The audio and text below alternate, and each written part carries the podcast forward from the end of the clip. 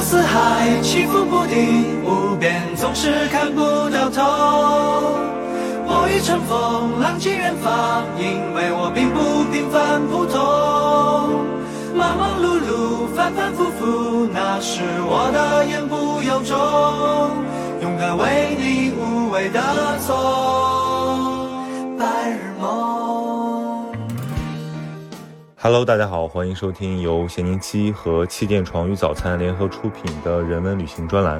气垫床与早餐是爱彼迎旗下一档关注旅行和生活方式的中文播客节目，以声音的方式带你走进当下与未来的旅行。欢迎大家订阅收听。啊哈喽，大家好，欢迎收听今天的节目。我们今天的节目迎来一位老朋友啊，这个游历归来的陈一日同学。陈一日同学，你为什么要这么用力的读我的名字？对我怕，因为我们山东人吞音太严重了。陈一日同学，我的普通话也不是很标准。对，来来来，给大家介绍一下你自己，嗯，因为你现在的那个节目又多出来好几个，哦，我要把我的节目的前你可以你可以报菜，你可以报。菜名，我我那时候就开玩笑说，我一个人就是一个 MCN 公司。嗯，大家好，我是两室一厅、周休八日、吃里扒外的主播陈日。你们这四啊还都是四字的，对对，对。然后那个上次跟一日串台已经是半年前，大半年前了，嗯对，对应该去年去年秋天的事儿，嗯，对。然后那个时候你还是一个上班族，而我还是一个自由职业者。现在这个身份就倒转了啊，我成了一个上班族，然后你你好像在外面也是浪迹天涯了一阵子，无业游民吧。对，所以我觉得这个应该是蛮爽的，因为我看你的这个旅行路线更加跳脱，就好像天南海北，好像到处蹦了一下，然后你又说想去北方什么的，嗯，我觉得是因为我没有给自己定非常短期的计划。嗯因为经常有朋友问我说，呃，你某个某个时间在哪里？我说我不是很确定，嗯因为我我可能就是可能提前几个礼拜或者一个月才会定说我那个时间点在哪里，嗯只会做一些，呃，比如说像可能远一点的地方就会做长远一点的计划，说可能冬天要去哪里，这样子，这样子是因为觉得冬天要是去要去北极吗？要做长那么长远的计划，要冬眠吗？是？不是就是可能那个季节里面特定的想要去某个远的地方，就可能会提前的留一个时间这样子。嗯嗯但如果说比较像国内玩的话，就根本不会定说我要去哪里这件事情，嗯就是随机的，在那个时间点，我在那个地方有什么想要去的活动，我就去那个地方了。嗯，所以我感觉你这个出游有一些报复性在啊，感觉是把那个上了几年班的那个压迫的情绪一下子都给迸发出来了。其实不是哎，嗯，因为在过去几年上班的，也没有好好上班是吧？不是我也是那种每年会去很多城市的人。你不是蛮喜欢周末游的吗？嗯，对我有一年是他，就是我买了那个随行飞，所以嗯几乎每个周末都在出去玩。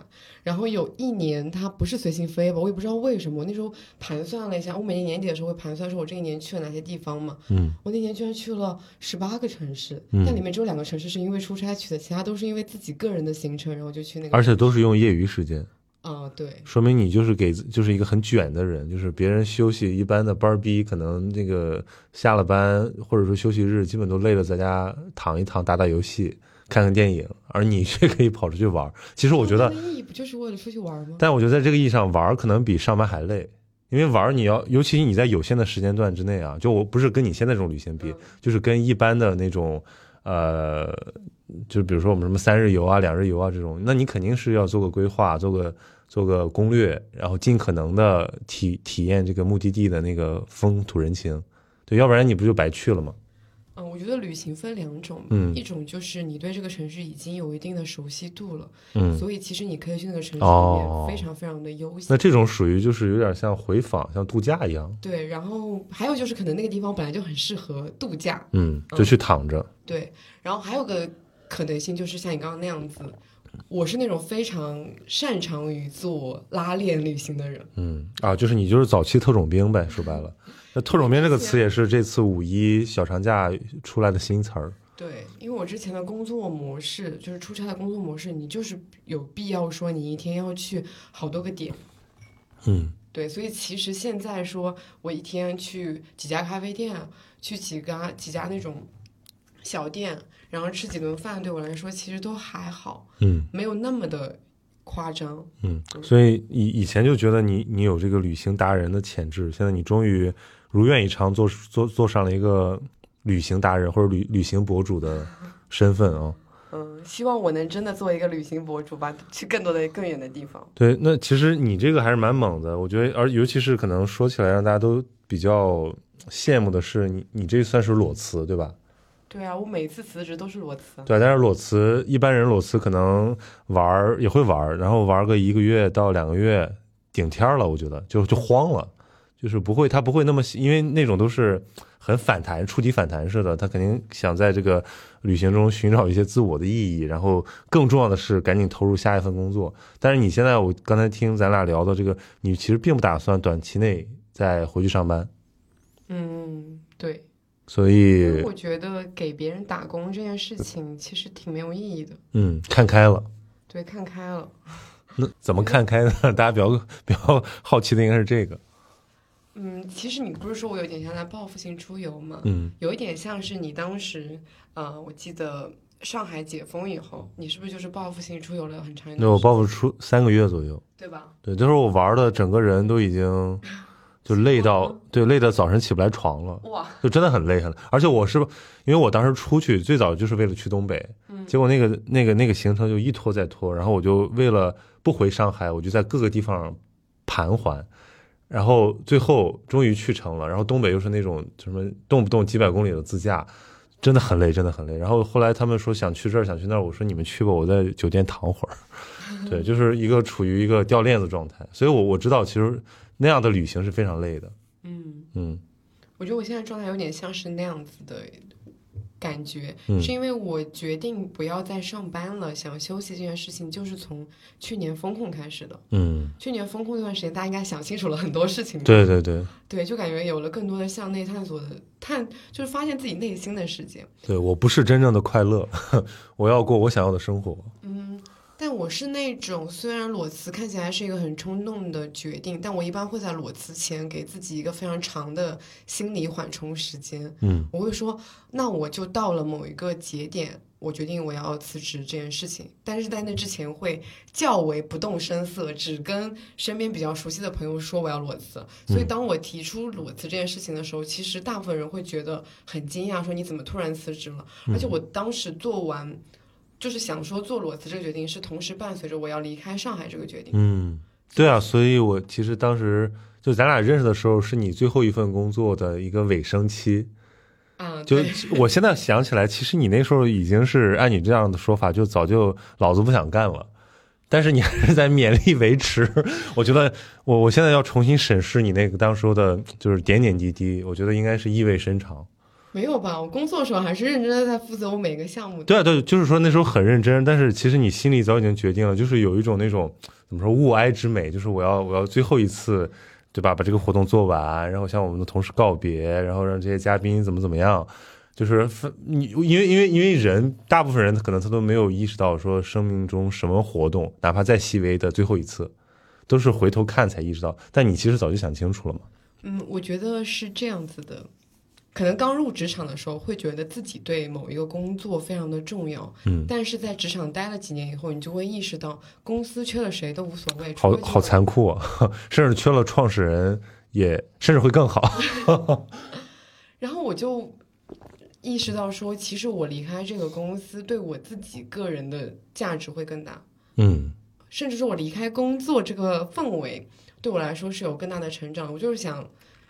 其实我一开始初衷是我想要离开，呃，上海这个环境，离开工作这个环境，什么都不干一段时间，或者说真的随心所欲的去干一段时间，然后就这样子干了。就像我们之前在那一期节目里面聊的，就说中国的学生年轻人很难有这个 gap year。嗯，我感觉你现在就是在亲身践行，就是说给自己补一个 gap year 回来。嗯。我觉得风控那段时间，一方面是比较压抑，你在那个环境里面，你只能向内探索；一方面你会觉得你的时间好像在某些时刻它是在被浪费的，被在浪在浪费在一些你自己没有办法掌控、没有办法获得任何东西的事情上的。嗯，我就想把时间还给我自己。你是说就是在工作中也会被浪费，而不是说就风控的阶段？就是只要不是为我自己个人做的东西，我都觉得它没有那么强烈的意义。哇，你这个其实才是真正的这个怎么说后疫情时代的生活，因为我我们之前跟那个樊亦茹和 Steve 聊过，就就是他就坐在你这个位置上，然后 Steve 就说我我想要离开上海，但是我们那是一年前啊，然后我们前几前几天又录了一期那个疫情一周年，不去不离开上海了，就是因为哪都一样，所以所以可能你是真正是那个风控的那个阶段，让你发生了内在的某些改变，嗯，你把这个你给把这个事儿想通了。对，嗯，这挺好的。我觉得算是那算是一个把自己真正想通的一个节点。嗯嗯嗯嗯，那你给给我们讲讲你的旅程呗？就是因为我我听你这个什么东南亚跑了，珠三角跑了，然后跑了川渝，然后又跑了这个，然后下一站可能还是会去热带热带啊。你不是要去什么济州岛？啊，济州岛算热带啊？济州岛不算热带吗？济州岛跟上海的纬度是差不多的。OK OK OK，就是就是那比如说你你的那个最初的这个怎么说，Dreamland 是哪里？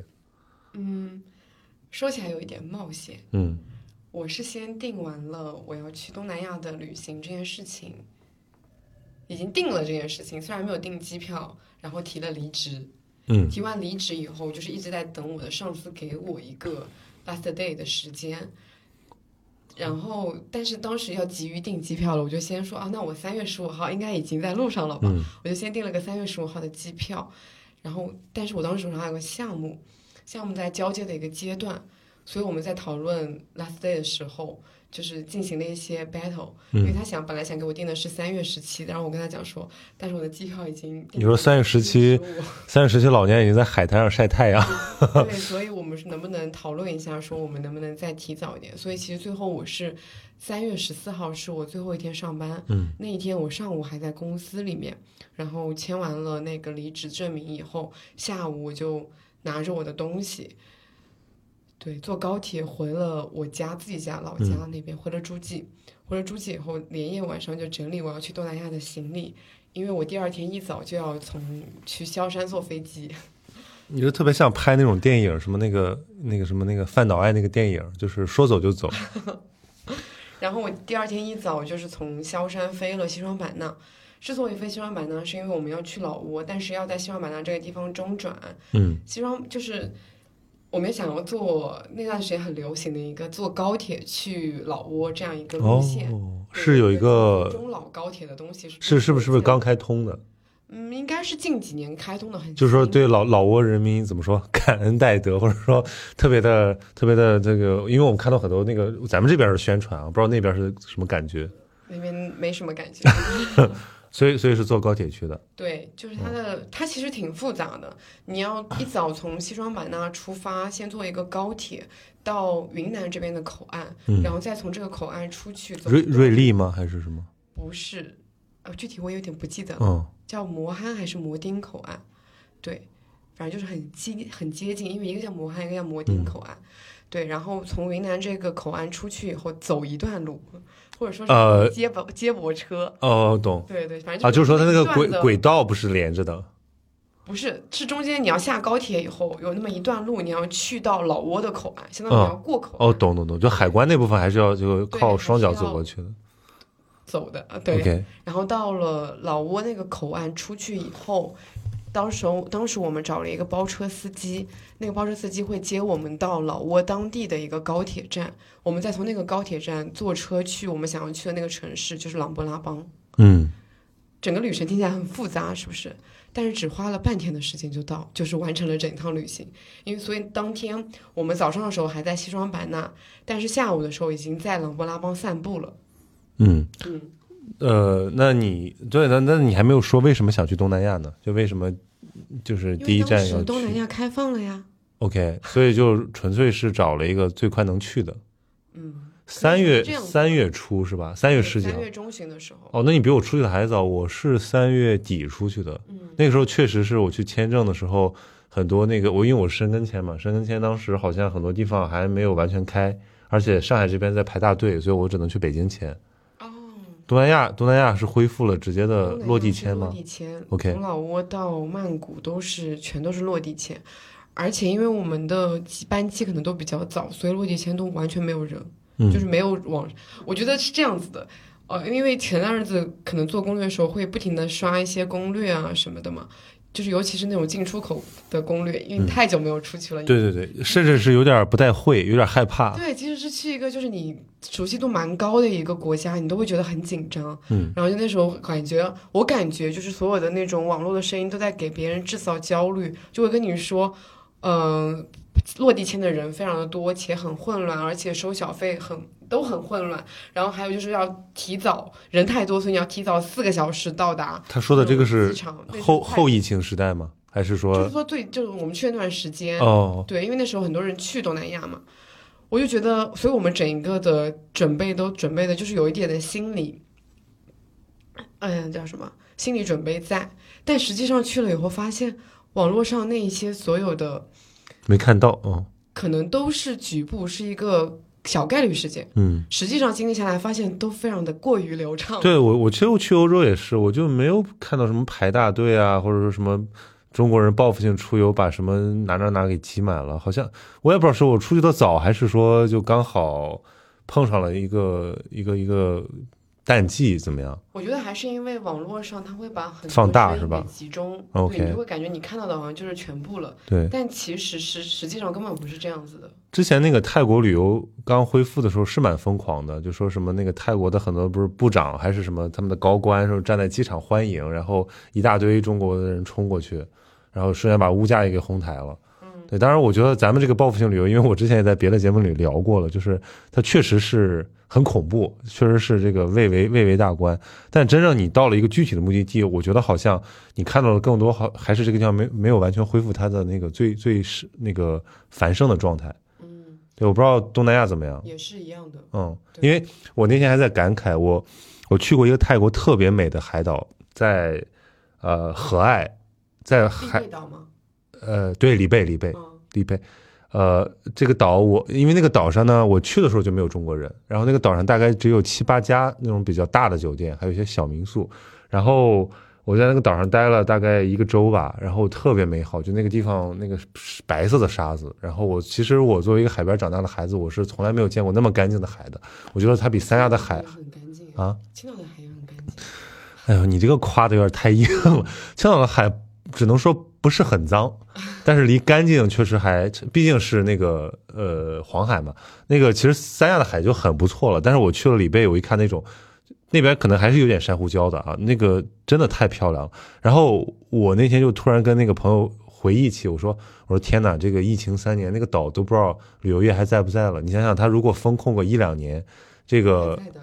对，因为因为因为它那个地方主要就靠国际游客嘛，嗯所以所以所以如果你停下个一年，那个地方可能大家都该转行转行了。当然，那种旅游胜地它总会恢复的，只不过说是不是那一批人就不一定了。原来你你熟悉的东西还在不在就不一定了。对，所以我其实特别想说，真等这个这个恢复了，找个机会再去那些以前很熟悉的自己喜欢的地方去重访一下。对，嗯嗯，然后我们在老挝待了三天。嗯其实我是想，如果不是因为后面的旅行的话，我觉得我们可能会想在那个地方待更长的时间。嗯其实蛮多人对老挝的印象不是很好，嗯，就觉得割腰子啊，所以割腰子就是说被宰，OK，所以老挝物价是很便宜，对吧？便宜的，它有点像是那种十年前的清迈，因为清迈现在已经蛮多游客去了，但是其实这个地方我在街上大部分看到的都是那种非常古早的背包客，嗯因为我在去那儿旅行之前，我看了一个关于这个城市、这个国家的一个旅行综艺，对，叫做《花样青春》，是是韩国的一个综艺。哦，然后他们那个综艺应该是拍摄于几年前吧，好几年前了，就那种素质呃像素非常非常的低的那种。然后我发现，我当时去我去我再一次去老挝的时候，我感觉跟那个综艺里面拍摄的场景差不多。你在路上看到的大部分都是欧美的面孔，背着那种巨大的背包。其实我我因为我没去过老挝，但是我去过缅甸和柬埔寨，我觉得它可能会比柬埔寨更再原生态一点，因为柬埔寨有吴哥窟嘛，所以很多那种欧美背包客其实几十年前就不断的在开发它，而且像缅甸有。因为有一带一路的合作，所以其实很多中国有钱人也会在在金边那边，他们有一些什么港，就是有有赌场什么的，就把物价给哄抬上去了。那老挝好像确实是夹在中间，更加。原生态更加朴素的一个东南亚国家。对，如果说我下次再去了我的话，我可能会计划去我现在去过那个城市朗勃拉邦，嗯，然后再加一个可能更原始一点的城市，比如说万荣或者万象这样子，嗯，两个城市一起玩，因为朗勃拉邦它会可能更偏向于老挝的城市，嗯，它那种嗯有有一个城镇的模样，它是寺庙跟那种欧式的建筑在一起的，嗯，因为它那边好像之前的时候是被法国。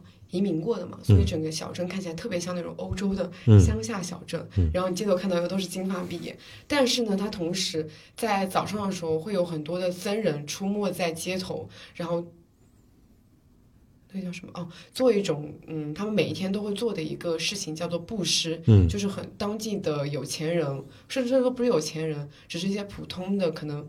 嗯，生活上没有什么困难的人，然后他们会排成一排，然后那些僧人们就会从头到尾的就一个个走过去，就而且他们都是不穿鞋的，就是光脚的走过去，然后那些嗯民众群众就会把他们多余的一些食物放到他们的僧人的那个筐里面，然后筐僧人再把那些食物给到贫困的人，他们每一天早上都会做这件事情。我就早上去看这个场景的时候，我觉得特别感动，我就觉得。它既有这种保留当地的一些文化的东西，但它同时又有着一些欧洲的风情，所以我觉得我对这个城市印象特别好。而且是这样子的，我们发现，因为当时有朋友跟我说，如果说你现在去琅勃拉邦，可能已经有一些旅行团在组织了，你可能会遇到不少那种老年旅行团，但实际上体验下来发现。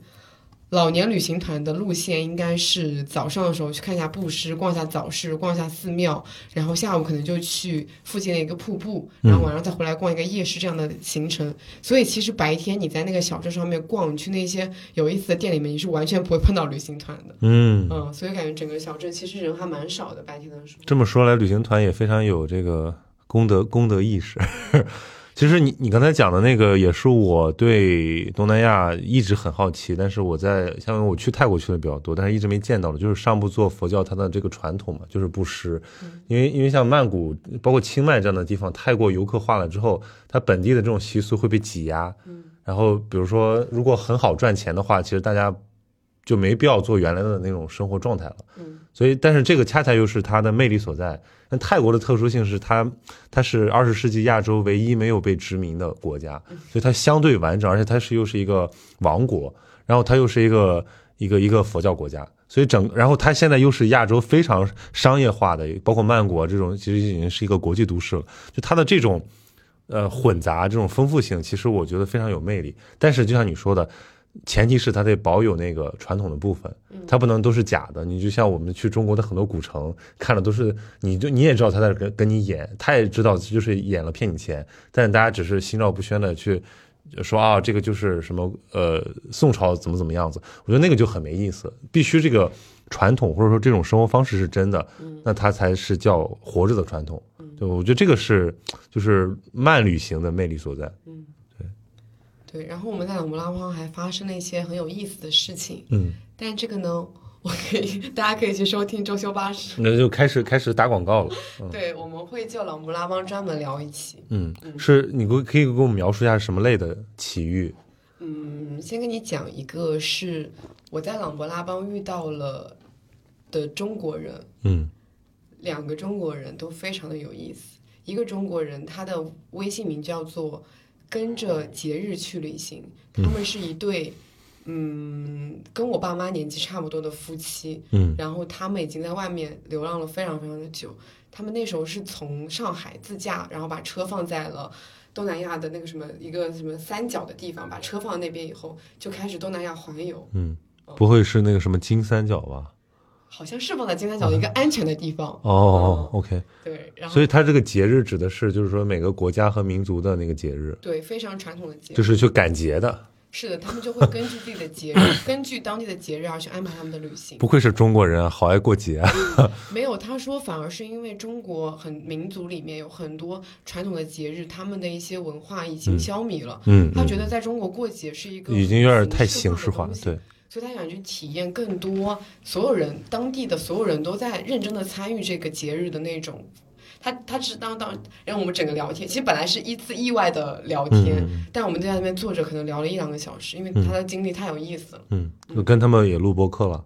我们我聊到一半，我觉得这个人非常的有意思，我就拿出手机问说：“我能录一段吗？”嗯，然后我就录了很长。哦，相当于是就是采集了这个一手资料。对，OK，老布拉邦，你这样说其实蛮想去看看的，嗯。因为我很多年前读那个，呃，台湾有个人类学家叫刘少华，嗯。他写过国内比较有名的一本书叫《我的梁山兄弟》，嗯。他就是做这种边缘地区的这种人类学嘛。然后他还有本书，其实也蛮精彩的，叫《柬埔寨旅人》，是他很多很多年前去柬埔寨做人类学，写他博士论文还是干嘛？反正就是他也很年轻，而且那时候柬埔寨非常穷，还在跟基本的这种贫困和疾病斗争的时候啊，然后他在柬埔寨待了很长时间，然后他的当时的观察就是。我们现在可能把东南亚的一些面想得太好了，就是可能这个地方也在增长啊，包括东盟也很强势，对吧？很多那个东联网的呃那个东东南亚的这个什么互联网独角兽，好像这个地方没有以前那么穷了，但是这个非常不均匀，就可能它在面儿上，它在一些怎么说发达城市是可以跟你的中国的二三线城市呃掰手腕了，但是你往下面看。你往边缘看，其实还是非常的，甚至有很多人道主义灾难存在的。所以那本书其实就提醒我，就是说你要，如果你去了解一个地区的话，注意那个那个参差，对那个那个差异性。所以我觉得可能这种东西你再去泰国就很难看到了。对你只有去柬埔寨、老挝，你还能看到一些。当然了，也不是每个人都对这个东西感兴趣。但是我觉得作为一个那种我们可能比较喜欢这种人文向的这个这个部分还是挺好的。像我给你我送你的这本书一样，他这个因为这个人是驻东南亚的一个记者，所以他既懂高层又懂底层，所以他写的东西就是相会相对比较平衡。你如果让一个观光客去看，他只去了那几个点儿，他就会写出一个完全跟真实的东南亚不相关的一个东南亚繁华都市的面貌。嗯，前我想到了说，村上春树写过一本书，就是他那本书是都是游记，然后里面有一篇是关于老挝的。我就想说，那我去老挝前，要不看一下这本书吧？嗯，我就怎么都想不起来这本书名到底叫什么。然后后来我回忆起来了，因为我最开始看那本书的时候，我是在台湾，然后看的是台版，然后台版是根据日版的翻译，然后保留了它的名字，叫做“你说辽国到底有什么”，然后。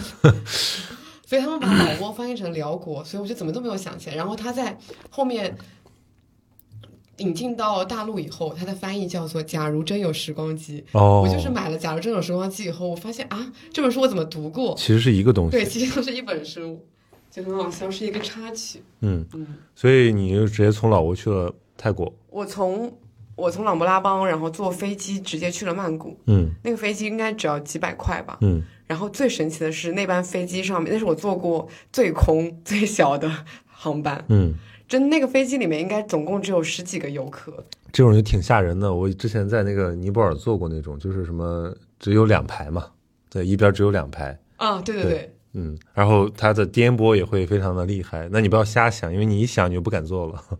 我本来整个做完，我觉得都还蛮有意思的，被你一说，感觉有点害怕了。对，咱们那聊聊聊泰国吧，因为泰国这个大家肯定都相对熟悉了，因为东南亚可能最旅旅游发达，而且对中国人熟、中国人友好的一个。你在泰国感觉好像不会说英文也没有什么问题，中文可能也能吃喝拉撒啊可以这么说吧。啊但是在曼谷，我觉得你用一些简单的英文是可以的。嗯。对，我觉得他们的英文普及率甚至比大国内高很多。那当然了，我说不会不会英文的意思是说他哦，只会说中文，好像也还行。对，因为因为我去过很多那个东南亚国家，就什么微信、支付宝啊，这个普及率最高的就是泰国。啊，对对，感觉就是专门为中国人开的这个店。对，曼谷的微信支付还有支付宝支付的普及真的很高。嗯对，我这一次在泰国待了十天，五天在曼谷，五天在普吉岛。然后在曼谷就是那种拉链式旅行，因为嗯曼谷太好玩了。嗯曼谷就是我们每天都在逛，感觉有逛不完的店。对，然后在普吉岛就是躺平式旅行，嗯普吉岛就是每天白天就是在睡觉跟看书，然后到了傍晚以后就出门看海，看完海以后吃个饭，可能逛一逛就回来了。两个就是完全不一样的旅行的方式。嗯，所以你对泰你对曼谷的印象是它比较文艺，怎么说呢？因为之前去过几次曼谷了，你不再去那些声色场所了，对夜店什么的就已经免疫了，是吗？哦，我本来就不怎么去夜店，然后可能第一次去的时候，你会对泰国本地的文化，就是那些寺庙啊什么的，嗯，会肯定会去了解嘛。所以其实第一次去的时候，逛了那种大大小小的寺庙，什么大皇宫之类的东西。还去了一些人妖的表演，感觉感觉可能都是要看的。对，后面再去的时候，就是因为我觉得曼谷它真的有非常多好逛的咖啡店也好，嗯，买手店也好，商场也好，都很有意思。对，而且曼谷的当代艺术也还挺好的啊。对对对对，我这次在曼谷逛到最喜欢的一个行程，就是我是在那个河对岸的一个艺术馆里面看了，它那个艺术馆都是免费开放的展览，然后那一层的展的质量都很高。然后我们看完展以后，就下楼去坐船，去坐船去对面吃饭，嗯这是我最喜欢的一趟，就是整一个的旅行。嗯嗯，，OK，我下个月又要去泰国了。嗯，去哪里？就是我们是公司团建，就普及曼谷二选一。对我选了曼谷，因为我觉得去海边躺着实在是太没意思了。而且作为一个海边长大的人，是不是对海这件事情，当然不一样，就是热带的海跟那个跟跟北方的海，它我我觉得都是两两类东西。但主要是就是还是想体验一下，你好不容易出趟国，你就那个体验一下人文风情吧。对，因为我觉得看景色其实无所谓嘛。对，嗯，嗯，主要还是去看看有什么不一样的好玩的东西。我不知道你是，不知道你是不是喜欢逛那种买手店啊，然后什么咖啡馆什么的。我觉得在曼谷逛咖啡店是件很神奇的体验，嗯，因为他们每一间咖啡店都建得跟花园一样，这个绿化程度太高了。主要是热带嘛，那好好养活。主要是它空间大到嗯你在别的城市很难找到替代的。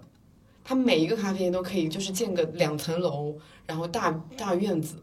即使咖啡不怎么咖不是咖啡也是好喝的，就是抛去咖啡的部分，你在那边待着，我就本身就已经是种非常舒嗯服的。，哎，老挝咖啡不是说很很有特色吗？呃，如果说你喜欢喝甜咖啡的话，你可以吃。哦，因为因为现在中国很多就是打着老挝咖啡的那种牌子的，像老挝咖啡还有越南咖啡，它都会偏甜一点，一个是加糖，一个是加炼乳。嗯嗯，对，对，你说泰国这个，其实我觉得这个很多东西都可以，就是就是说它从价格低到，或者说它性价比高到一定程度，让让让让我们产生了新体验，比如说按摩，对吧？啊，泰式按摩也是这样。我当时第一次去泰国被深深的震撼了，就是那个按摩之便宜，服务之高档，然后让你觉得说他是不是要讹我钱，然后给小费就恨恨不得多加一点，因为真的太好了。嗯对，他当时有个牌子叫 Less Relax，后来好像国内有，但是我觉得好像都是加盟的，不是特别正宗。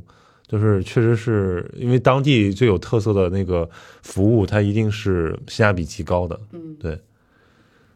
然后，可能在曼谷有一些就是在网上网络网络上，大家可能比较多去的地方，我实际体验下来我没有很喜欢，嗯，可能就是夜市的部分。哦我觉得夜市其实，我去了，都还挺大同小异的，嗯，不管是哪里的夜市，可能都差不多。可能去个一两次还凑合，因为因为泰国每个城市都有夜市，周六夜市、周日夜市之类的。是的，然后而且而且其实就你看多了，卖的也都还是那些东西。我个人的体验，夜市上东西都一般，不好吃。哦，嗯，就是我们经常吐槽国内的什么，一就是夜市也好，那种那种小那什么，就是手工艺的那种摊儿，跳蚤市场也好，就千篇一律。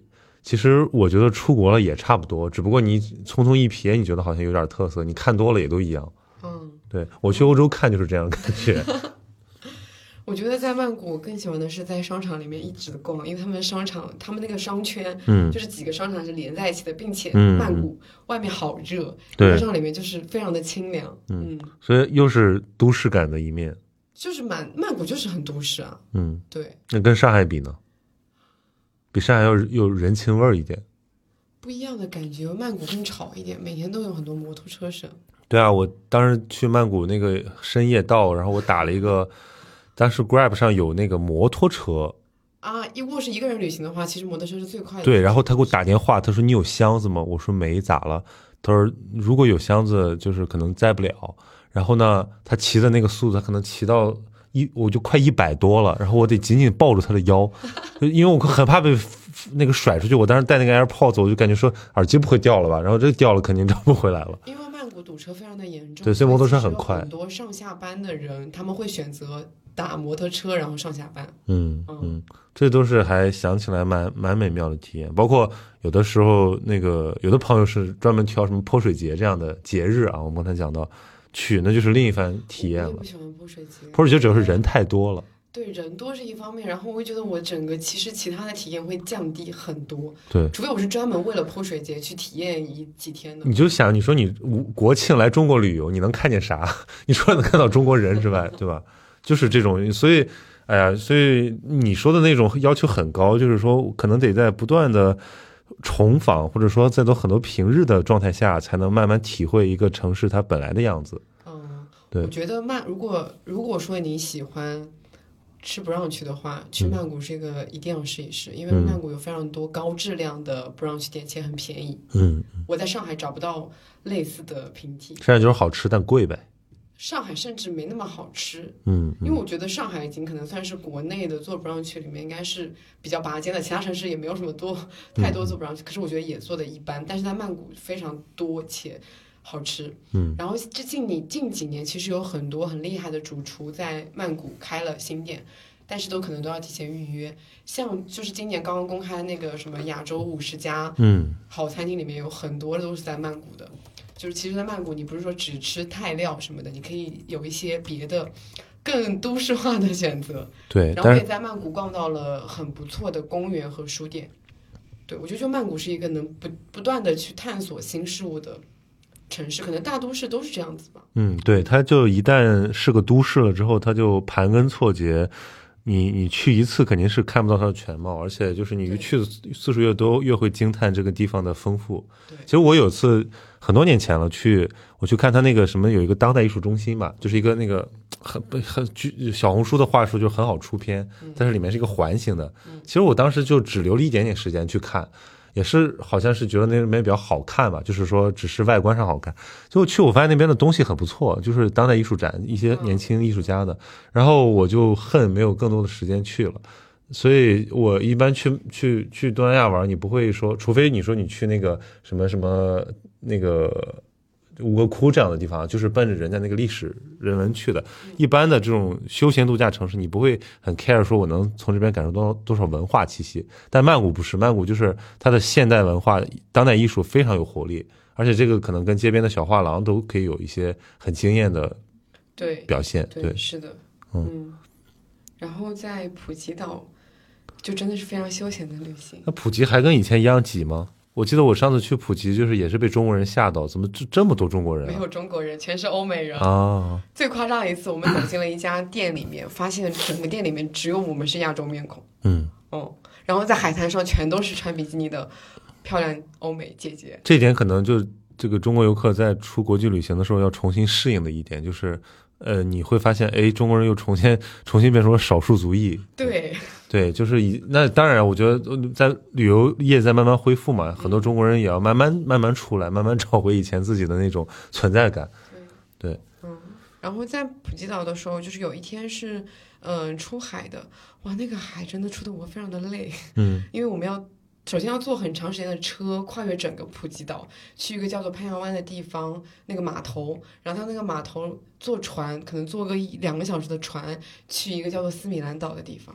然后那个是个群岛，然后群岛的时候你还要不停的跳岛，就你要在这个岛里面可能是更多去看海，在那边停留，海滩上停留，但这个地方可能更多是去做浮潜，嗯所以整趟整个出海的过程非常的辛苦，但是斯米兰可能跟你看到的丽贝岛差不多，就是真的海非常非常的清澈，有一种感觉这个地方可能不应该有人的那种清澈。嗯，然后它是那种白沙滩，因就跟为就跟里贝差不多呗。对，因为只有清澈的地方才能看浮潜，嗯，浮潜你能看到底下有一些什么这样的生物在那里。嗯对，珊瑚之类的，对是的，对，因为我当时去那个里贝很很很很惨，就是你先要飞到河岸，然后再坐两个小时的船才能上岛。对，对你这个的差不多。那就是普吉本普吉本来已经是个岛了，那你再往去它的岛外岛，那就是更其实是蛮蛮蛮累的。蛮折腾对的。所以如果你只是什么上班族，那个休个三天五天的假期去，也不够花在路上的时间。但那个海我真觉得蛮值得，真的好漂亮，我此生没见过这么漂亮的。那么前提是你不。赶时间啊！你想想，如果是我我只放三天假，然后我只放五天假，然后我掐头去尾，我只有三天的玩儿，我还要花一天半在路上，对，其实是很惨的。嗯，就而且你在那儿，因为因为我我我昨天晚上在想，咱们今天要聊点什么，我就在翻嘛，翻那些就是以前的什么旅行文学啊，包括那些写旅行的书，我就看到最后我就觉得很有意思，就其实大家老是忽略旅游旅游旅旅行的时候那个心境对那个你的观看物的影响。嗯就其实如果你你是非常急躁的，其实你什么都看不进去。嗯呃，我觉得大部分那种游记作家写出来的东西非常妙趣横生，是因为他不赶时间，对吧？如果我们就是抱着这种心情去的话，我们这种中国这么快节奏的生活，我去了那儿，我能拍出小红书的照片，我能写上小红书的笔记，我觉得已经很不容易了。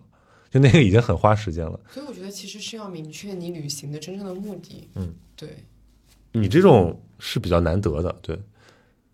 当然，我觉得它渐渐在成为一种新的生活方式，在被大家这个实践中吧。嗯，我觉得我运气蛮好的，在普吉的每一天都是那那种能看到日出、能看到日落的程度，而且每天我觉得它的海都在给我的惊喜。嗯我真觉得海应该是看不腻的吧？海边人民觉得还是看得腻的吗？海呃，我在海边长大，但是我觉得海是看不腻的。但除非你是个渔民嘛，你就住在海边，天天看，那可能想要逃避一下吧，对吧？我是那种我只有走到海边我才能看到海的人，就是我住在离海大概几公里之外的地方，其实你就跟城市没有别的区别嘛。嗯，嗯因为我是那种在山里面长大的人，所以我对海特别的。那你就是相当于有了一个很对一个长时间亲近海的一段对，光景，就是每天在普吉岛最长最长的时间，就是你对着海在发呆，嗯，什么嗯都不干，你观察海光线的。变化，对光线上的变化，然后再会在光线比较好的那个时间去拍两张照片。嗯嗯，所以就你们两个人吗？三个人，三个人，嗯就三个女生。对，三个女生。哦，那其实这个也是，有比如说有没有什么女生旅行需要注意的东西？注意的东西比，如说你们是住民宿吗我们中间有住民宿，也有住酒店。？Airbnb？OK，、对 OK 但是我实际体验下来，觉得，因为我之前去曼谷都是住酒店的，嗯像去曼谷还是不要住民宿比较好，因为它的民宿都是比较老的那种房子。嗯，但也有那种就是类似于酒店式公寓的，是吗？对，所以我但是曼谷的酒店真的很多好的，对，因为因为竞争太激烈了，所以价格也还好。对，所以建议大家去曼谷还是曼谷跟普吉还是住酒店比较好。嗯嗯。但我们这次住到，但你们三个人的话，如果住民宿，不是更多更多这个，就可以住更多种的房子。我们这一次去曼谷的时候就住了两种房型，嗯一个是在唐人街的那种，楼下是个酒吧，然后上面是那种真的感觉这个吱吱呀呀那种房老房子。嗯呃，我觉得有一点害怕是晚上的灯光太暗了，嗯然后你又要在走在那个吱吱呀呀的窄的楼梯上，我就觉得有点害怕。然后还有一个是我们住在了河边，但它是一个非就是呃泰国它又有一个湄公河嘛，我们住在那个嗯河对岸，然后那河对岸其实有一块是那种城镇的曼谷的市民居民居住区，就本地人对或者那一块就根本没有外地人来旅行，没有人去那个地方旅行的，只有当地居住的人。然后那一块，我在那边走，大最大感想就是，你不管走到哪里，都会有一个提示说你要。可能你会在这里看到鳄鱼爬上来，他们不会伤害你，他们对你不感兴趣。然后那个老房子呢，其实也蛮漂亮，因为它是个运河房嘛，所以我们的那个阳台上就能看到运河，能看到那个远处的郑王庙。但它的问题也是有点太老了，嗯嗯，就是，但这就是南洋风情啊。是南洋风情就突出一个老字，体验，嗯，对，但是可能就是你就是必须对你必须忍受隔音不好，然后这个这个什么什么什么空气非常的湿，对，就没有没有现代建筑那么的在这个隔音也对，隔音也对对对，然后，哎，这么一说，我在朗乌朗勃拉邦住到了非常漂亮的酒店，而且很便宜。所以其实，在那种东南亚比较物价很低的地方有，有很很就酒店的酒酒酒店的性价比反而高了一下。是的，而且那个酒店真的太漂亮了。这跟这跟欧洲就不一样，欧洲就是有的时候真是想住民宿，纯粹是因为住不起酒店，哦，因为这个地方就是它没有很多就是商业化不充分的地方，它没有很多那种小酒店，它都是那几家大酒店集团的，什么万豪的呀，那个洲际的，哇，你一看说这吓死个人，比如说威尼斯这样的地方，然后你最后想想还是要不是住民宿吧，就民宿这一整趟旅行住民宿会更多一点，是吗？对住民宿大概百分之八十吧，七十吧，对，我觉得还有一个原因是因为在欧洲住民宿这件事情已经是非常流行的了，嗯，也是它已。经成型了很久很久了。对，毕竟你房东你都，比如说你要用英文接待什么的，这些你肯肯定还是这个英文国家或者说使用英语的人来做比较方便。对，如果说说像去住欧洲，我也会想要住民宿。对，而但现在不一样了。其实我，比如我去很多东欧国家，其实你如果用爱彼迎的话，你会发现它它的内置翻译功能已经很强大了。对啊，它现在可以实时的翻译。对对对，基本上你就是我，我都有时候分不清楚它到底给我发的是什么东西，我都得显示原文，我去确认一下，因为它会直接给我翻译成中文，对啊，界面也是中文的，就好像你在使用一个国内的 app。对对对，嗯呃，题外话了，当然，嗯，好，那东南亚，东南亚是不是就去了这两个地儿？呃，三个，对，老挝呃朗啊对朗布拉邦、曼谷到普吉。啊，都是算是一两个国家嘛。OK，好的。然后从，然后就要回来了嘛。嗯我们当时想说，既然因为香港有个东西叫做过境签，就是你不嗯额外的去办签注，可以凭你要去国外的机票，或者说你从国外回来的机票，然后在那边过境待七天。嗯然后当时刚好是碰上了香港国际电影节，嗯我就想说，那不然就把尾收在香港国际电影节吧。所以我从我们从曼谷直接飞了香港，嗯，我在香港是待了五天，然后另外两个朋友是待了两三天嘛，嗯，对，去看什么了？去看了几部国际电影节的新片，像看了那个最近非常红的关于我和鬼变成了家人这哦就是国内大家就是非常好笑就，是啊，非常好笑还是非常好看 好看加好笑，啊？因为是哪种好看？是是什么什么演员很好看，还是剧情很好看？呃，剧情跟演员都挺好看的。对，那个应该国内肯定上不了，就大家就自己找资源吧啊。是的，然后我觉得还有一个原因是电影节的氛围会比你平时观影好很多。嗯就是当时我们在一个千人场里面，所有人大家笑得很大声，在那边鼓掌。就那种电影节是我我们去香港参加过电影节，但是我我听他们讲这个，就欧洲的电影节啊，跟我们国内的电影节完全是两个东西。欧洲电影节是个大 party，哦，咱国内电影节不就是串几个电影院放电影吗？对吧？这个对我们普通影迷来讲就是这样的，因为我们不去参加那些红毯活动啊，那些什么颁奖活动，所以我们其实感受不到太多的这种参与性的体验。哦，可是，在电影节期间有一些新片的话，他们会请那种演职，哎，不能不能叫演职员，叫做主创，对，会邀请主创来的。嗯，嗯，就就是香港电影节会感觉说好一些吗？我觉得还有一个原因是因为电影节跟你坐在身边的人，他们都是，嗯，他们首先他们是有门槛的，他们首先得知道这个电影节才能去买这个票。嗯所以其实坐在你身边的很多大部分都是影迷，嗯你就能感觉到一种共振。嗯嗯嗯，我经常在那个大光明的时候感觉到这种共振。大家因为大光明有千人场嘛，嗯，就大家一千个人从这个电影院出来，就走在那个大光明的那个门口，是是是，奔向地铁站或者门口打车，就会有 奔一种，向地铁站。你就会有一种大家有一种曾经拥有过一个共同频率的感觉。对我第一次看完电影，大家鼓掌超过三分钟，就是在大光明看那个《末代皇帝》，好多年前的上一节了，就突然觉得说的传统就是你你有鼓掌到啊，对对对，结束，然后你要鼓掌，会等到所有的字幕都放完，然后灯才会亮起来，大家会才会陆续离场。嗯嗯，对。然后我在香港除了看了《鬼家人》以外，而且《鬼家人》他是那个导演跟编剧来了，哦他哦，们就是会有一个我们那场的观众质量我觉得好高，给我看完电影以后提供了一些新的视角。嗯，然后还有可能看了那个许鞍华的诗，是一个。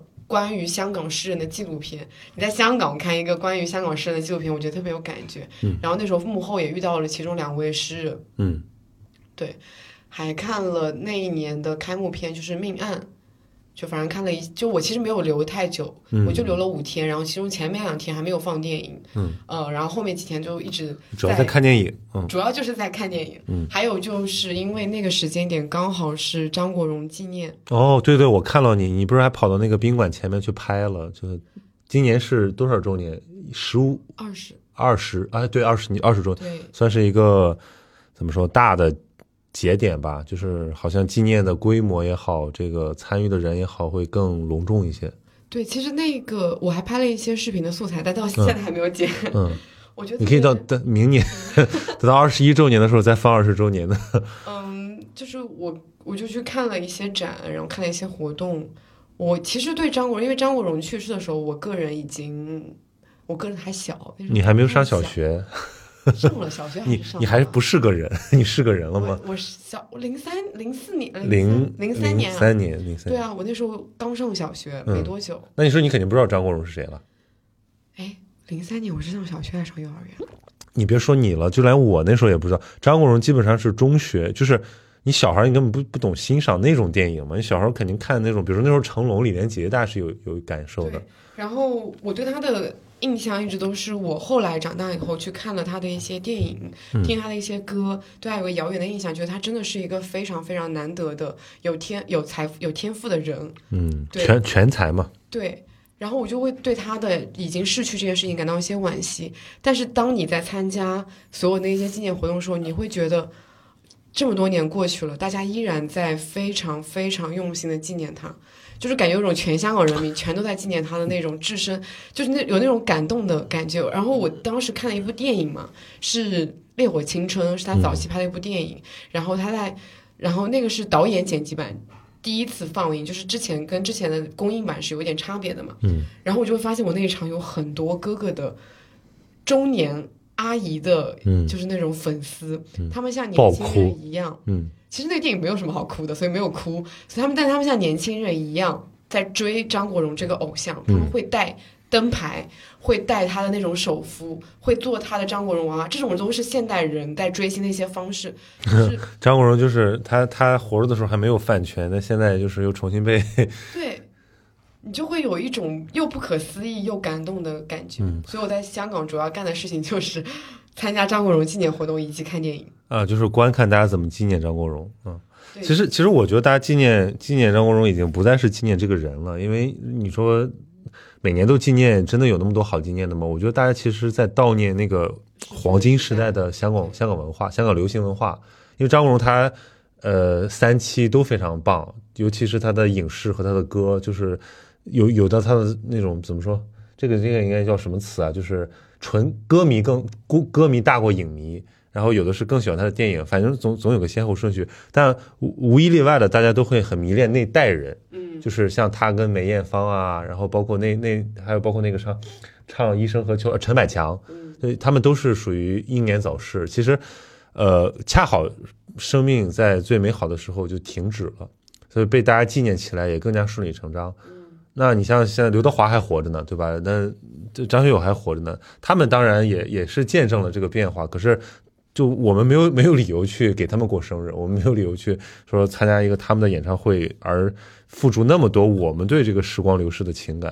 所以我觉得张国荣太太特别了，因为我今年看到那个记看到你发朋友圈，我当时我当时在欧洲，我当时感慨的是什么？你知道，我当时是说哇，这么快就一年了，因为去年的四月一号是上海封控的一个周，然后刚好那年他那个办了一个朋友圈的演唱会，就是复原了嘛。腾讯把他的那个呃很多那个以前的演唱会的珍贵影像给做了复原，然后我当时就在家里把它投到那个电视上，然后一边喝酒，然后一边在那跟着唱，因为那个时候被封的也不知道啥时候能放出去，所以那个时候那是我唯一可能就是说找到一点他的这个张国荣的演唱会的感觉，所以我我我觉得这一年过得好快，然后瞬间一下又又又是一年。大家悼念张国荣，以后可能四月一号这就是一个一个节点，就像我们过年一样，对吧？到这时候提醒你，对吧？又一年春天过去了，嗯但如果说你在那个节点刚好去香港的话，因为他每年都会有啊，除了疫情以外，每年都会有那个献花的嗯仪式嘛，其他可能没有，但献花那个一定是会有的。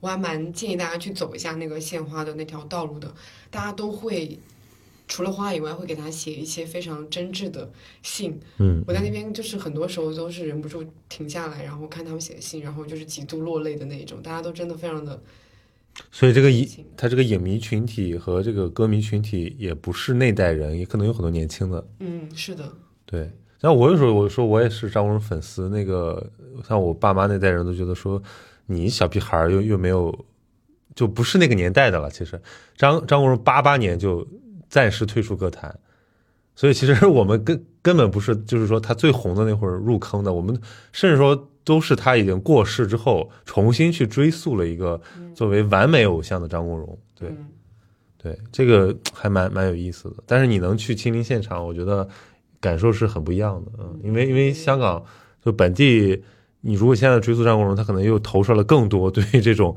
整个香港社会文化的一种复杂的情感，对带着一些哀伤。视频给剪出来。对对对对对。那行，那开开可以聊聊川渝了。那去成都住了一个月，很爽啊。这个我就老想去去成都住一个月。成都住一个月真的不够，对，你是春天吧，是吧？四月份我是？四月中旬去的，然后那成都还没有热起来。呃，我而我我在成都经历了一年四季，可以说是 OK，跟上海差不多嘛。嗯三十五度。我最冷的时候，那一天大概只有十五十十七八度吧，嗯，非常的冷。我就每天，我觉得我在成都每一天我都穿不对衣服，要么就穿多，要么就穿少。嗯，讲讲呗，有什么印象深刻的？因为成都也是一个我去了几次的城市了。嗯。选成都其实有几个原因，一方面是那边我朋友非常非常的多，嗯，就是是除了上海跟杭州以外，我朋友最多的城市，所以你在那个地方待着，你觉得可以有非常强烈的安全感，嗯。嗯，包括我住也是住朋友家，嗯然后还有原因是因为现在我觉得是成都最舒服的一个时间点，它啊虽然气温经历经历了一些滑铁卢，但整体还可以，晴天非常多。我以前对成都印象每次可能都是秋冬去的，然后它晴天又非常的少嘛，但这一次去到了非常多非常多天都是晴天。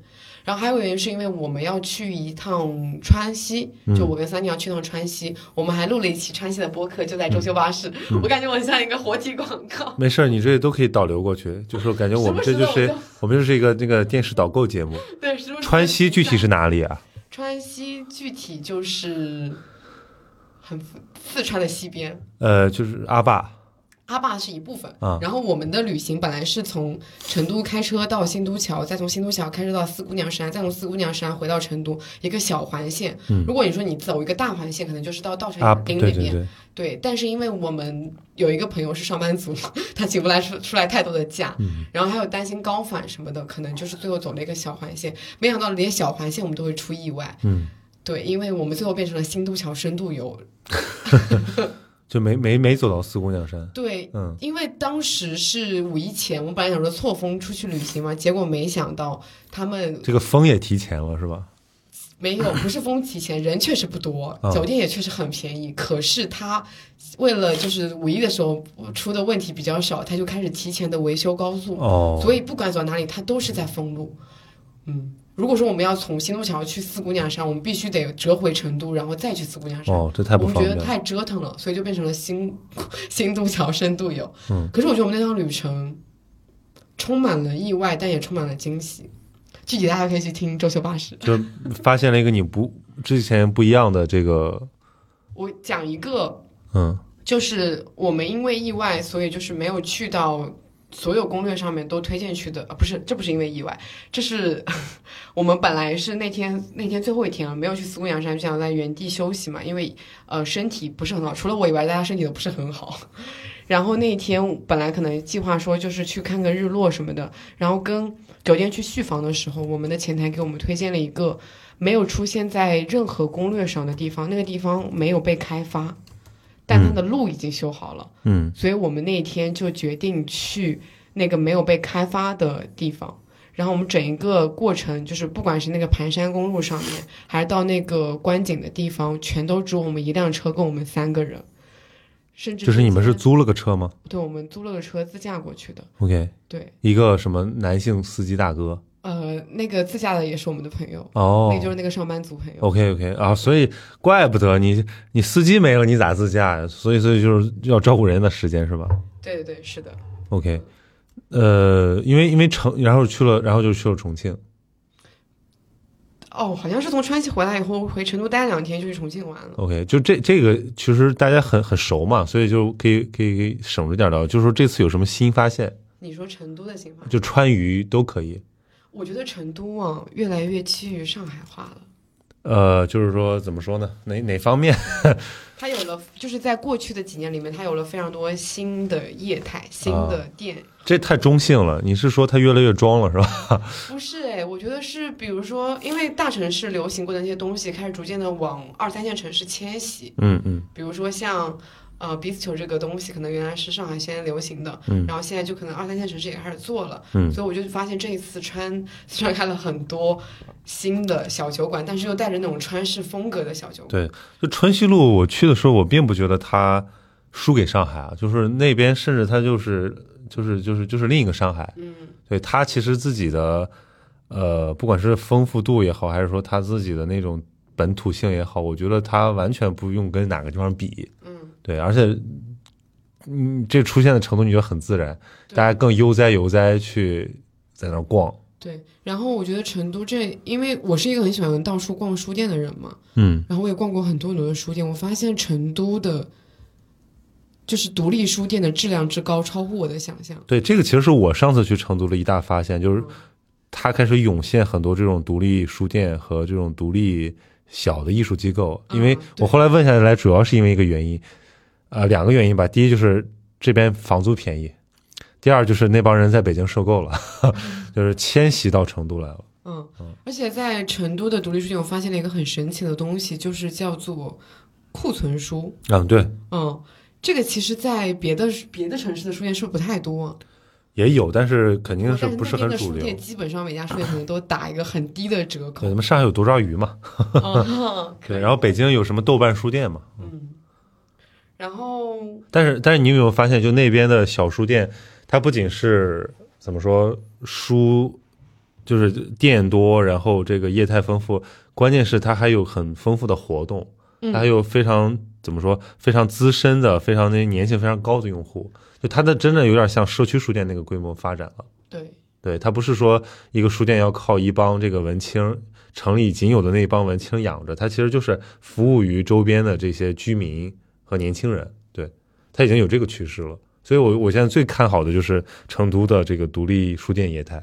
对，我在成都逛了可能几家独立书店，我都觉得做做的非常的棒，每家都有自己的特色，嗯而就像你说的，真的会自发的去组织很多的活动。其实这个不仅是在书店本身的，因为我在成都逛了一些可能空间，他们的很多空间就是像那种青年社区一样的概念，他们有很多集合店，或者说会办一些展览，同时他们会去组织非常多当地年轻人的活动，像什么骑行啊、徒步啊、冥想啊等等所有的活动。你就会觉得你在这个城市待着，你有用不完的精力去参加各种不同的活动。就仿佛大家不太需要赚钱，就是非常 chill，是吧？嗯，是的，其实成都有蛮多那种不工作的人，然后去那边生活，因为成本非常的低，但同时你又可以赚一些可能自由就是大城市赚的钱。对对嗯。所以你以后有没有考虑过说把成都当成一个那种歇脚地之类的？成都我觉得我可以待很久很久你，是能吃辣的是吗？呃，一般，但成哦都对比起来，重庆真的不辣。嗯，是，而且成都川菜川菜里面有很多也不是那么辣的东西，甚至完全不辣的也有。其实我觉得这次成都待的时间还是太短，因为成都一个月还不是嫌还嫌不够。嗯，不嫌够，因为成都本身自己很好逛的同时，它的其实正确的打开方式是你有一辆车，然后每周都去周边玩，像乐山啊、雅安啊、峨眉啊那些地方都非常的好吃，而且每个城市吃的都不一样。如果说你很能吃辣的话，你还可以去就是盐帮派，像自贡内江那一派吃的又是非完全不一样的，所以它是一个非常适合自驾的一个城市。对对对，成都是最，他们说嘛，就是你你可以在城市里面看到雪山，而且你在一两小时车程就可以完全拥抱大自然，嗯，不是像咱们江浙沪这边的这种就是什么假自然，就是给你造个景，人家那边就是自然。哦。我们浙江其实你一个小时也能拥抱大自然的，但是是拥抱的是那种真的非常原始的山啊。湖啊但是首先你没有对啊，你没有你没有那么高的山嘛，你没有那么深的湖嘛，就是因为那个地方的地形特别复杂。嗯，对，成都就是一个天选之地，它就是被围在那个。对，太太适合人类生存了，对然后资源太富庶了，对，所以应该没有怎么说喜欢过日子的人不喜欢成都，对，但如果说 我真的要去那边定居，其实有一些阻碍的原因是我还是一个希望一年中有大部分时候都是晴天的城市。哦，对，对，成都也是那种成都也是那种出了太阳大家会放下手中的活儿过去晒太阳的，就像广州人如果看见下雨了，就会停下手中的活儿过去说。对，广州二十二十年，据说二十年下一次雪嘛，对，对，然后还有就是我其实能吃辣，但我不能说我每一天都在吃辣。嗯嗯嗯，哎，所以我我我一直因为上次我去成都，哦，那已经是一年多，哇，已经一年半没有去成都了。上次去那个任宁和锵锵，他们就在那边游牧嘛，他们本来是想上海这边在装修，房子在装修，所以他们想成都暂住，然后再跑到别的地方暂住，可是一一暂住就停不下来了，就是完全就住下了。然后上次我去，他们就要走，然后说要不要把房子留给你，然后说你转租一下。对我当时是想了，但是想想我都还没有正式搬回上海，所以暂时打消了这个念头。不过我觉得总总有一天会实现的，等我学会了开车再说啊，啊，你不会开车啊？还不会开车。在成都开车蛮必要的。当然，当然，当然，成都上次去朋友就是嘛，就是你沿着大道可以一直说，他说可以开到哪儿？可以开到另一个市。对，就是成都有那个那个天府大道那个有一个非常直的路，对嗯对，所以成都是很很惬意的，嗯。对，成都真的很好。我现在已经就是我走的时候，跟我的所有的成都朋友都说，我们下次再见，我们很快就会再见，很快就会再见。而且成都现在又有了非常丰富的这种 活动啊，包括什么电影节啊，然后一些文化活动，他们都会就是西南已经变成了文化的一个新高地。嗯，其实就文化而言，它的确是没有上海那么丰富的。嗯上海真的是就是展览啊、演出啊什么的。没事儿，不用找补了，你离开上海就不用找补。嗯，没事，那个那拉回来，再最后做个简单的总结吧，就是因为我知道这个可能只是你，呃，开始开始的结束啊，不是结束的开始，就是你可能未来很长一段时间都会过这种日子，我们叫它游牧也好，或者叫它一个什么旅居者也好，呃，壮游者也好，对，你会怎么来概括这个阶段，或者说你对你的这个生活状态的期待是什么？我对我现在这个生活状态的期待啊，就是那时候大家每次问我在干嘛，我说我在做无业游民的时候，我就然后他就会问说钱从哪里来，我说大家都好直接啊，都是上海人吧，都是徐子东老师。我就会说没有那么着急，一部分是因为我有一点存款，嗯够我花一段时间，然后还有一部分原因是我觉得，嗯，当你在创作东西的时候，你在休息的时候，你在产出东西的时候，可能钱跟好运都会向你自然而然的向你来，就你不用去求它，它会自然而然的向你奔来。是是哇，这是这是一种什么状态？你给我讲讲，你给我讲讲怎么怎么怎么怎么让他向我奔来？我我我就是主要你保持保持一个自由的状态啊？哦，其实我这个工作就是天上掉下来的。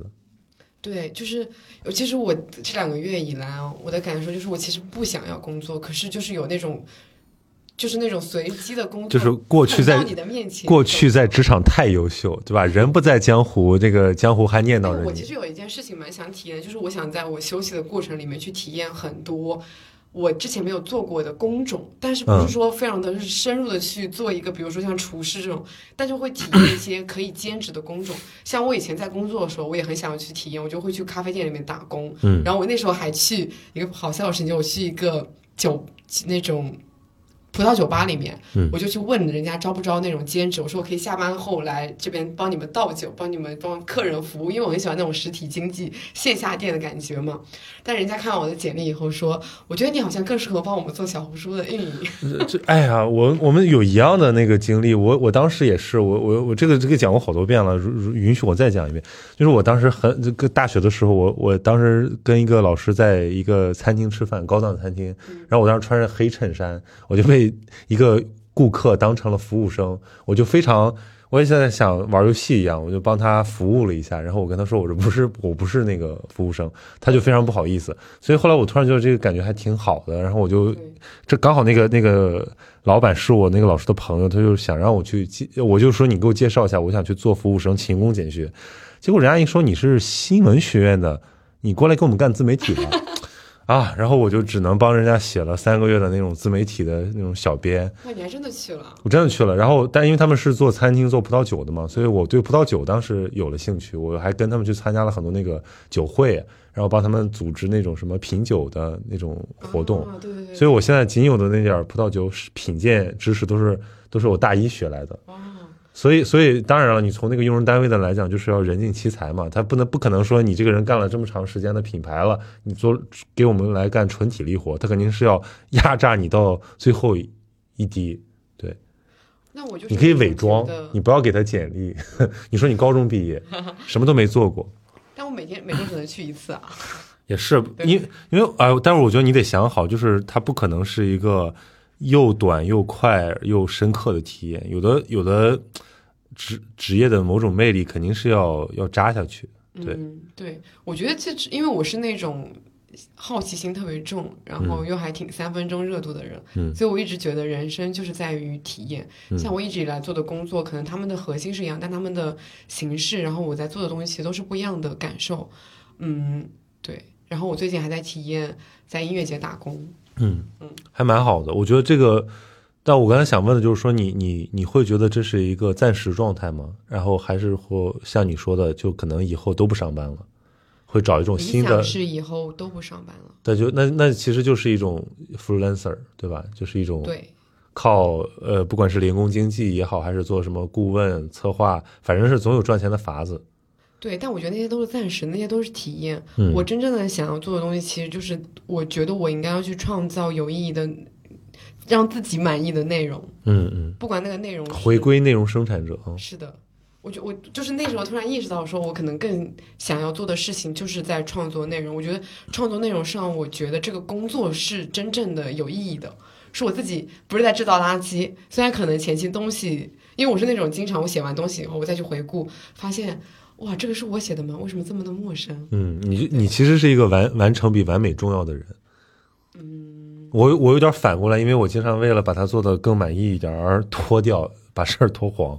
啊，对，但我觉得你的执行执行率一定是更更高的。嗯，然后，然后我刚才其实有一句话没讲，是大家问我靠什么赚钱的时候，我就说有活的时候我就工作一下，没活的时候我就躺着。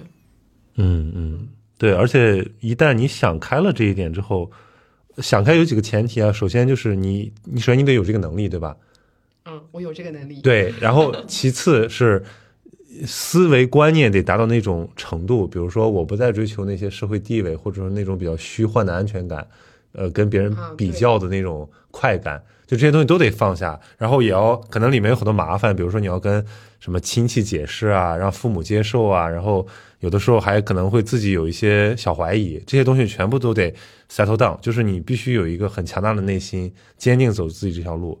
就因为我为什么这么说呢？因为我昨天晚上在找一个东西，找我以前写过的一篇文章，我怎么都找不着，然后我就只能想说从以前的微博上找吧，我就翻翻翻翻翻，翻到我刚，因为我注册微博有快十年了，但是我真正用其实就是我离职那段时间，我注册微博是二零一一年的事情，是不是超久？二零一一年哦，那你是微博元元几乎元年对吧？我差不多吧，我是一三一三年左右，就上大学上大学高中的时候，反正，然后我就翻微博的过程，因为我其实不像翻朋友圈那样经常翻微博，我突然发现我发了这么多乱七八糟的东西，就是每天的碎碎念啊，然后还曾经在微博上搞这个那个，但是后来都半途而废了。但我突然还是意识到一件事情，就是这些所谓的零散的那种创造力也好，生活情趣也好，都是从我离职之后开始的。我上班时候没有一点点心情，或者可能当时也没有空间吧，因为当时还在在机构做做记者嘛，所以我突然意识到这也是一个蛮珍贵的状态，因为你你每一年都是一个样子，你每一年都可以怎么说重新塑造自己一次，嗯，尽管这里面有很多那种呃辛苦和那种不确定，包括你像去年经历的这些事儿，我几乎都大半年没有收入嘛，然后你又在想说，完了完了，下半年靠啥？这房租怎么办？但你还是挺过来了，甚至说你会很感激那段比较灰暗的时光。所以我我现在觉得就是这样的，你你真的焦虑吗？你大半年没有收入，然后你又出去玩了三个月，但那三个月就开始接活了嘛？那三个月哦完不完全是在在在在浪，其实是在是为了让自己能够恢复而做的调整吧，对吧？就相当于交了个医疗费吧。然后然后我我我就觉得说，因为你说做自由职业者最重要的其实是你的状态，对吧？那你为了保持自己的状态呢，你其实要把自己不断抛到一个非常真实的环境里面去检验自己的状态。那这跟上班不一样，上班有的时候可以划水啊，划水划久了就忘了原来还可以游泳，对，所以我觉得这个其实最大的区别。嗯，那你恭喜你想开了，对，对但但也有可能你上呃浪了几年之后，觉得说，哎，也许你可以做一个两栖生物，或者说你可以暂时上岸一段时我间，有反正朋友就是自由职业了几年以后，突然回去上班，就来来回切换，差不挺好的。对，其实不管是上班还是自由职业，你只要明白那个状态是你自己想要的，就你要顺从自己的内心，不要去压迫自己就可以了。嗯嗯嗯，对于你你这个还呃有多久辞职？有两，我都昨天掐指一算，发现我已经两个月。两个月了，嗯，有些快。没事儿，等那个如果你能坚持一年，咱们可以再录一期，记录你的点滴变化。看看我这一年到底都去玩了什么，体验了什么样子的工作。行，那今天谢谢一日分享你这个，其实是最新鲜出炉的这个呃辞裸裸裸辞旅程啊。那希望我们下次再续，好吧？我六月份的计划就是京津冀，京津冀要要去北方了。对，嗯那个冀主要是济州岛。哦，好，好懂了，懂了，懂了。天呐，摆摆了我们河北一道。行，那我们拜拜。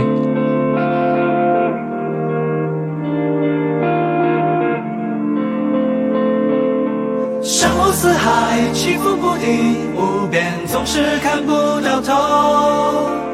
我欲乘风浪迹远方，因为我并不平凡普通。忙忙碌碌，反反复复，那是我的言不由衷。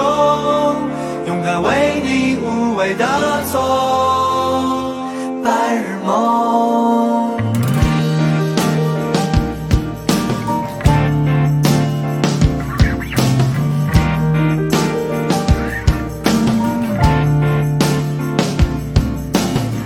着不能动，望着又被动，到睡着了翻不动。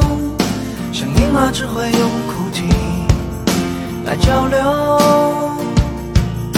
从走路的坎坷，不安的坐着，无奈的失眠着。谁都是这么长大，逃不了的。我总是跌倒在离家总是不知疲倦的守候。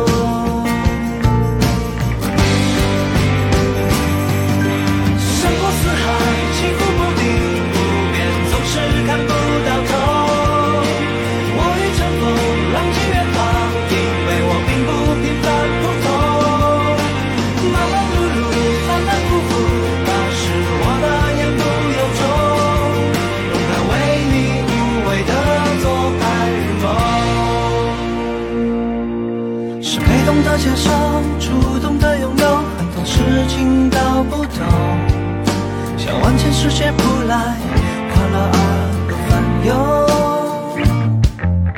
人生的路口，停留还是走，很多感情不放手。是俗套不变剧情，把结局带走。不知道走多少数不清的春秋。